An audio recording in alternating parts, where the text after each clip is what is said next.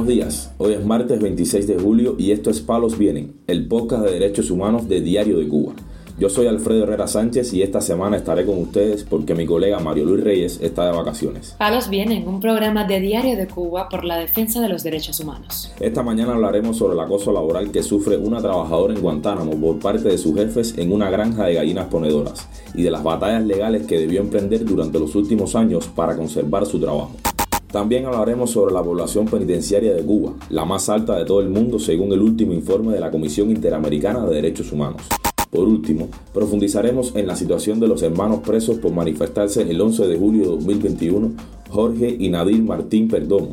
Este último lleva dos semanas enfermo en prisión con fiebre y sin acceso a medicamentos. Lo más relevante del día relacionado con los derechos humanos en Palos Vientos.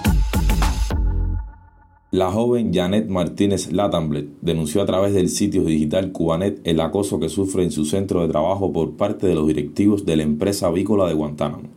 Desde enero de 2019 comenzaron los problemas porque Martínez señaló el desvío de recursos, la falsificación de documentos y los faltantes que provocaban sus jefes. Después de varios intentos, estos lograron echarla en noviembre de 2020. A partir de ahí la mujer comenzó una larga batalla para recuperar su trabajo ante instituciones locales y en La Habana. En septiembre de 2021, durante el segundo juicio que protagonizaba, recibió el fallo a su favor y pudo regresar a la granja de gallinas ponedoras. Ahora el acoso continúa y trataron de acusar a Martínez de indisciplina por la muerte de decenas de aves que su jefe no le permitió vacunar. La joven guantanamera decidió acudir a Cubanet porque, según ella, ninguna institución de Guantánamo le pone freno a toda la ilegalidad y los hechos de corrupción que se cometen en esa empresa. Por otra parte, cubanos residentes en España exigieron libertad y respeto a los derechos humanos dentro de la isla en el Día de Santiago Apóstol. La activista cubana Débora Breff explicó este lunes en una directa de Facebook cómo hicieron la peregrinación en Santiago de Compostela, Galicia, para orar y pedir por los cubanos presos políticos a propósito de la santa fecha. Aquí estamos desplegando un gran cartel con todos los rostros de todos los presos, incluidos menores de edad, que hoy en nuestro país están presos injustamente. Para ser libres hay que respetar derechos. Para ser libres hay que aceptarse los unos a los otros. Brett fue una de las activistas que recibió a los cubanos que recorrieron más de 100 kilómetros del camino de Santiago hasta llegar este lunes a la ciudad. En otro orden de información, el último informe de la Comisión Interamericana de Derechos Humanos plantea que Cuba es el país con la tasa más alta de población penitenciaria en todo el mundo. De acuerdo con el informe anual de 2021 hecho por esta organización, en la isla hay cerca de 882 personas privadas de libertad por cada 100.000 habitantes. En 2020 se iniciaron más de 32.000 causas penales, lo que resultaría en que aproximadamente 40.000 personas fueron acusadas en sede judicial. El informe habló de hacinamiento, negligencia en la atención médica, alimentación inadecuada, escasez de agua, falta de ventilación y precarias condiciones higiénicas y de salubridad en las prisiones cubanas. Los datos recopilados por este informe provienen de investigaciones realizadas desde la sociedad civil. El régimen no ofrece cifras oficiales de la población penal desde el 2012, cuando habían más de 57.000 reclusos. En marzo de 2021 se estimaban en casi 100.000 las personas privadas de libertad en Cuba.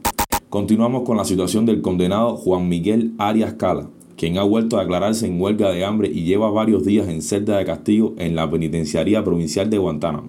Arias Cala ya había protestado de igual forma en junio para exigir un traslado hacia la cárcel provincial de Holguín, donde reside su abuela, Sara Aguilera. Ella es quien suele visitarlo y llevarle alimentos.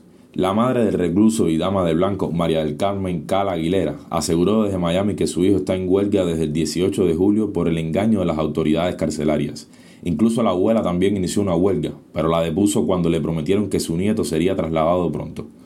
Juan Miguel Arias Cala fue condenado a 15 años en 2015, luego de agredir al médico Edilio Herrera por una supuesta negligencia médica que le costó la vida a su hermano y prisionero político Luis Miguel Arias Cala. Palos viene. Las noticias de hoy finalizan con los hermanos Nadir y Jorge Martín Perdomo, condenados a 6 y 8 años de prisión respectivamente por participar en las protestas del 11J en San José de las Lajas, Mayabeque. Jorge escribió una carta para denunciar las violaciones en su contra y su madre la publicó en Facebook.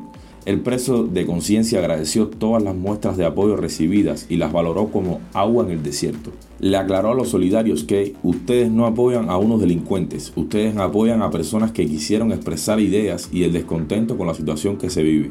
Explicó cómo a pesar de probar en el juicio que él y su hermano no fueron violentos el 11 de julio, recibieron condenas por un delito de atentado. Dijo que solo siete del millar de personas que se manifestaron a su alrededor aquel día han sido condenados por el delito de desórdenes públicos explica que al ser detenidos fueron golpeados y pudieron llamar a su madre 62 días después. Jorge denuncia que las primeras dos semanas estuvo en una celda de castigo sin haber cometido indisciplina alguna. Por otra parte, la madre de estos hermanos, Marta Perdomo, ofreció declaraciones a Radio Televisión Martí y denunció que su hijo Nadir se encuentra enfermo en la prisión de Melena del Sur. Cuando yo llego ahora, este jueves, ya hacía 13 días exacto que Nadir estaba con fiebre desde que lo vi, por lógica, ya de uno mirar, son los hijos de uno y ver su forma, me di cuenta que algo le pasaba, bajo de peso. Y entonces me dijo, sigo con este cansancio, no tenía ni fuerza para hablar. Digo, mi hijo, tú lo que tienes neumonía. Bueno, resolví cómo mandarle los medicamentos para allá, pero le faltan muchas cosas por hacer a una persona que está ahí en un momento como ese. Yo estoy muy preocupada por la salud de mi hijo, porque él es un muchacho muy enfermo, añadió la madre. Nadir tiene un problema gástrico muy fuerte, son muchos los padecimientos que mi hijo tiene. Y, por supuesto, estando en un lugar como ese, me preocupo demasiado, advirtió.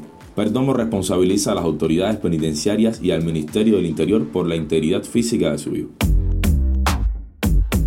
Palos Vienen, un programa de Diario de Cuba por la defensa de los derechos humanos. Muchas gracias por acompañarnos este martes en Palos Vienen, el podcast de derechos humanos de Diario de Cuba.